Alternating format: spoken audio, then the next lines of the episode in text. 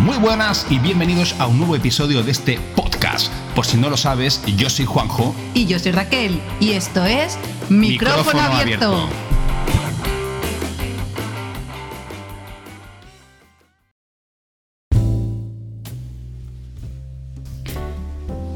Todos los años por estas fechas, las empresas celebran sus reuniones comerciales que muchos de vosotros bien conocéis.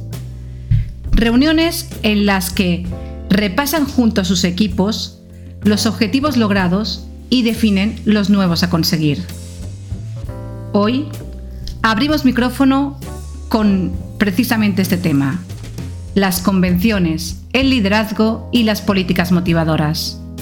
Y para ello contamos con Juanjo, que desde su experiencia más personal y profesional nos trasladará una muestra de ello. Juanjo, ¿puedes explicarnos cómo viviste tu convención? Bien, hace aproximadamente un, par de semanas eh, tuve que asistir a unas jornadas maratonianas de, dos días, bueno, mejor dicho, repartida en dos días, en las que, como, como indicabas, pues todo el equipo de dirección y aquellos que formamos parte de los equipos de, ventas nos reunimos con el fin de tratar el cierre del ejercicio anterior, los resultados, valoraciones y la presentación de los objetivos del, nuevo, del nuevo año, con las nuevas estrategias y, bueno, pues cuánto se tiene que vender el próximo año en definitiva. Que es, es lo único que cuentan las empresas bueno, las jornadas empezaron, pues bueno, en, el auditorio propio que tiene, que tiene la, empresa, en la que estábamos todos reunidos y pues el director comercial de la compañía inició la presentación de los resultados del ejercicio anterior. Oye, mala, maravillosos. Empezamos con, nos empezaron felicitando porque habíamos conseguido un crecimiento de más de dos, de más de dos cifras y esa felicitación eh, no tardó demasiado tiempo en dejar de ser una felicitación para convertirse en un reproche. Fíjate. ¿En un reproche por, por conseguir objetivos? ¿En un reproche respecto a qué? Todavía me estoy, me estoy haciendo yo esta, esta pregunta y estoy tratando de encontrar la respuesta. Porque una jornada que a mi juicio debiera de haber sido absolutamente motivadora, eh, el, año pasado fue un, el año pasado fue un año durísimo. Em, se tornó más que en algo motivador, en algo desmotivador. Porque salió, salió a colación la inflación, que está en boca de todo el mundo, y parecía que se había convertido en el mejor comercial no hayamos alcanzado los objetivos plenamente por lo buenos que somos, sino porque las subidas de precios, eh, como consecuencia de la, inflación, nos habían ayudado. Como si todo, como si nuestros productos, no los nuestros, los de cualquier empresa, se vendieran solos y, los, y no tuvimos que enfrentarnos a, las problemáticas que hay por una subida de precios inflacionados. Es realmente estás describiendo una contradicción si se consiguen los objetivos, cómo alguien, un, responsable, se sitúa delante de todo su equipo y puede trasladar un mensaje totalmente negativo. ¿Cómo, ¿Cómo, os afecta a vosotros como trabajadores? ¿Cómo te sentiste? Yo he de decir que no creo que el motivo, no creo que la, no creo que la dirección buscara realmente desmotivar. Yo creo que no saben motivar, que es un mensaje muy distinto. ¿Cómo me sentí? Pues la verdad es que decepcionado. La palabra es decepcionado. Me sentí, caray, después de un año durísimo, después de, a título personal, pues doblar objetivos. cuando, te, cuando recibes un mensaje un poco como no ha sido todo gracias a vosotros, no subáis mucho a la parra, oye, sí, muy bien, eh, fantástico, pero siempre hay un pero. Pues decepcionado.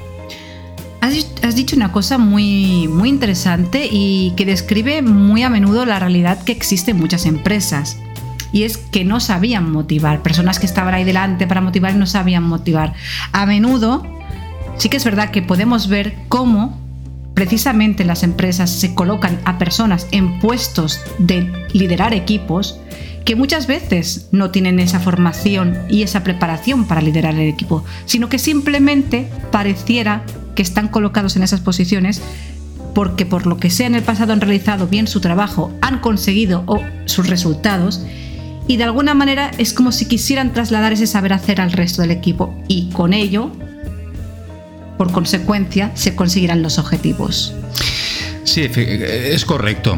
Creo que en demasiadas ocasiones eh, se pone al frente de estos equipos personas que son buenos guerreros, pero no son buenos maestros. Eh, un buen guerrero no tiene que ser necesariamente alguien que sepa después trasladar de la mejor manera ni su capacidad, ni su experiencia, ni, y muy especialmente no es capaz de motivar a sus, a sus equipos en el arte de la guerra.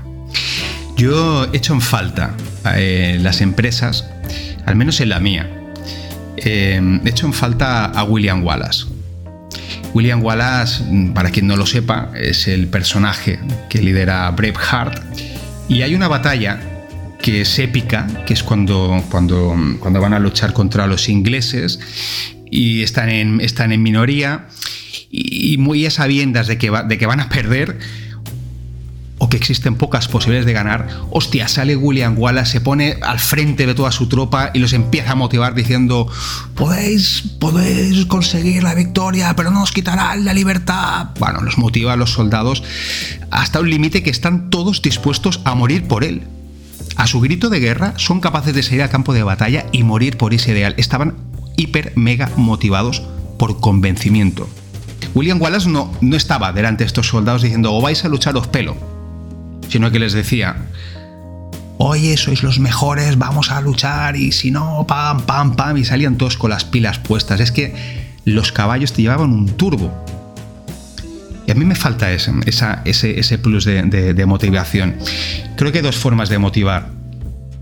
Eh, una es por convencimiento, que eh, bajo mi experiencia creo que es la, que es, que es la buena. Ese es motivante y, te, y te hace salir cada día a la calle a vender y, o a superarte. Y otra es por huevos, por amenaza. Correcto, y además es que eso que dices es muy interesante porque debemos tener en cuenta otro, otro elemento importante.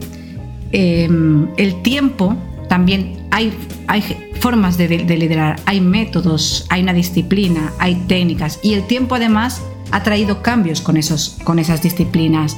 Eh, no es lo mismo como, bueno, indudablemente no es lo mismo cómo se puede motivar a una persona en el pasado, cómo se puede motivar ahora, que tenemos otra manera de relacionarnos, que las personas hemos evolucionado, que cambiamos, que cambiamos nuestras maneras de comunicarnos y que cambia nuestra vida. Al final todo eso debiera verse reflejado en esos líderes o, ese conocimiento deberán tenerlo esos líderes para poder utilizarlo y realmente acompañar a su equipo, que no dirigir, escuchar, saber qué necesitan, proporcionarles lo que necesiten e indudablemente, si se consiguen objetivos, felicitarlos por ello. Sí, lo que pasa es que en, estas, en este tipo de reuniones em, se, cambian los mensajes, se tergiversan. Antes te hablaba de Braveheart, puedo poner un ejemplo mucho más práctico, que es la religión. Hay dos formas de, amar a Dios, o tres. Una sería el ateísmo, que no es que es el no amor, es no creo en Dios. Otra es ese amor por convicción, creo en Dios y, lo adoro, porque por mí mismo, y otro por miedo, ¿no? No voy a misa porque tengo miedo de que Dios me castigue. Decía que los, los, los mensajes nos los cambian, nos tergiversan, nos, nos, nos plantean a veces eh, situaciones que son un poco absurdas. Estos, estos dos días de convención, uno de los directores de sección nos decía, oye, eh, os hago una pregunta que yo previamente me he formulado. Oye, felicidades porque habéis crecido la hostia tal, pero ¿lo habéis hecho lo suficientemente bien? ¿Tú te sientes lo suficientemente satisfecho con el trabajo que has desarrollado? ¿Crees que podrías haber hecho más? ¿Crees que... Perdón. A ver, Em, a mí me, esta, pregunta, esto es verídico, no me llegó a mí, sino a todo el equipo. Yo tuve que mirar alrededor al resto de compañeros, pues si era yo quien lo había interpretado mal o si el resto estábamos también estupefactos, era, estábamos todos o la mayoría. Claro, yo recibo esta pregunta y digo, vamos a ver, ¿me estaba usted felicitando porque he conseguido un objetivo por encima del que se me había encomendado? Y todavía usted me está preguntando si no podía haber hecho más. Si me he planteado si lo podría haber hecho mejor. ¿Y usted? Yo es que mi pregunta, yo cojo, yo recojo ese guante y lo traslado. Por si, si nos está escuchando algún jefe, algún director, algún líder. Oiga, ¿usted hecho todo lo posible por motivar a su equipo? ¿Ha puesto todas las herramientas de las que dispone? O mejor, ¿ha escuchado qué es lo que necesita su equipo para poder desarrollar el talento que seguro que tiene? Claro, porque al final eh, se trata un poquito de que formamos un equipo entre todos, cada uno tiene su función y se, entiende más una colaboración en ese sentido que no un haces el trabajo y te lo digo con amenazas y, te lo digo encima eh, denigrándote como persona y con todo tipo de, comentarios que seguramente además están en formas y a menudo, tristemente, en contenido a veces fuera de contexto. Este tema que hablamos de la motivación es importante, pero indudablemente, y, cómo nos dirigen y cómo nos trasladan esta, o cómo consiguen trasladarnos esta motivación los líderes, ¿no?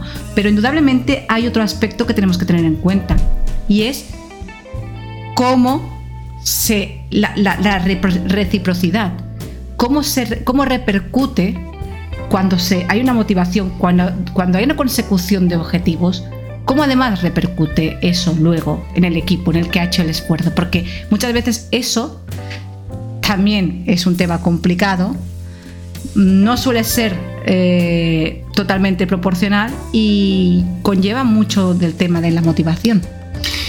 Bueno, es que em, yo no sé si todas las empresas, la mía sí, y en mi experiencia en otras pasaba algo parecido, es que parece que los objetivos que se plantean están hechos con trampa.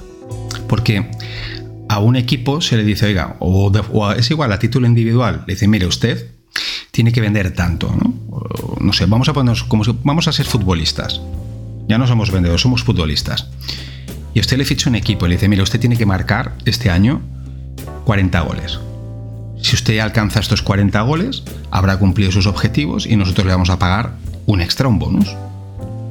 Hostia, cojonudo. El futbolista se motiva y empieza a marcar goles y en lugar de 40 acaba marcando 98 goles.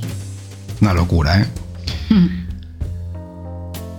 Bueno, llega el día, llega el día de esta convención de todo el equipo con la presidencia y, a título individual dicen, hostia, oiga, felicidades, usted ha marcado 98 goles, ha marcado 58 por encima de los objetivos que le habían marcado, pero usted en la letra pequeña le habíamos dicho, y tenemos un problema, es que usted ha marcado todos los goles con el pie derecho. Y nosotros le habíamos pedido que marcara, que repartiera un poco los goles, que los marcara con la cabeza, que los marcara con el pie izquierdo, con lo cual ese bonus que le íbamos a pagar, que era de X, solo dividimos. Y usted ha alcanzado el 50% de sus objetivos. ¿Cómo que a alcanzar el 50% si, si, si, he marcado más del doble de los goles que, me habían que ustedes me habían asignado? Vale que no he marcado con el pie izquierdo. Vale que no he marcado de cabeza, pero es que he marcado muchísimos más los que me han pedido. ¿Dónde está el problema? ¿Dónde está el problema? ¿Y esto en qué se traduce? Desmotivación, incredulidad, porque yo ya dejo de querer eh, de cara al siguiente ejercicio, de cara al siguiente curso, yo lo empiezo desmotivado y ya no me creo, ya estoy buscando las trampas. No, empiezo a dejar de creer en, lo que me dice mi empresa, en los lemas. Ya no creo en William Wallace.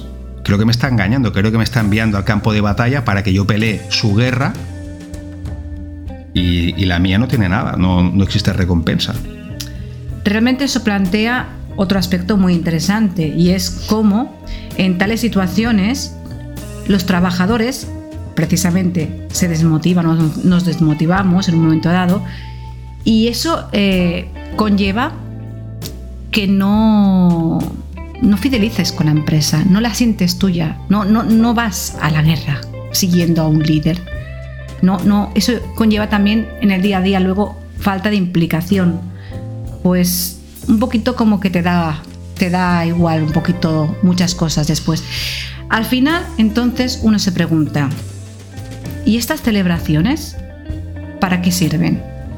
Está claro que seguimos en nuestro día a día yendo a cubrir nuestro trabajo, cubriendo nuestros objetivos, porque al final no nos engañemos, tenemos una situación de que tenemos que ir a trabajar porque tenemos que pagar facturas y eso hace que cada día nos levantemos y vayamos.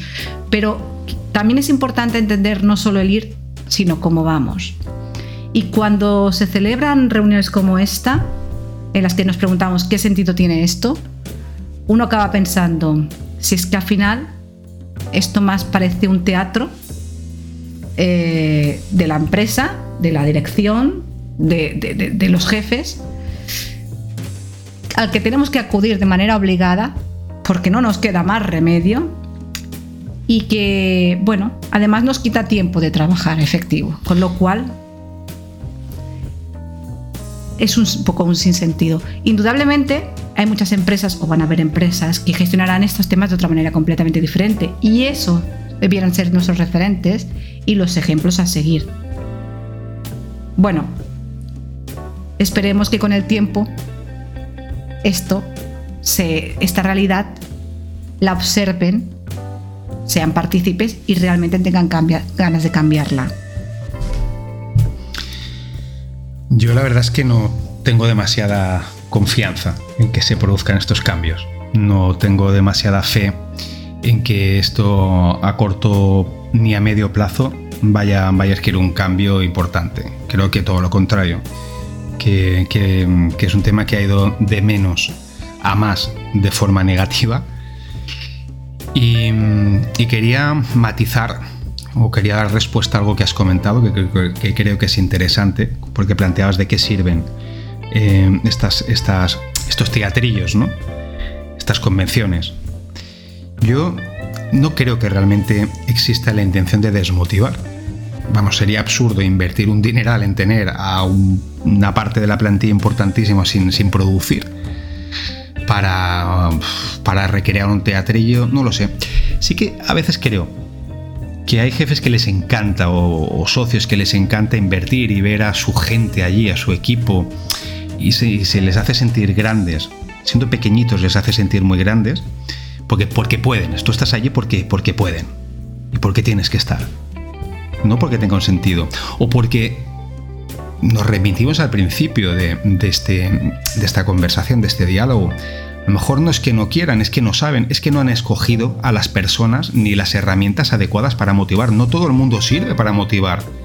Hay gente que sabe hablar muy bien, pero no significa que sepa motivar muy bien.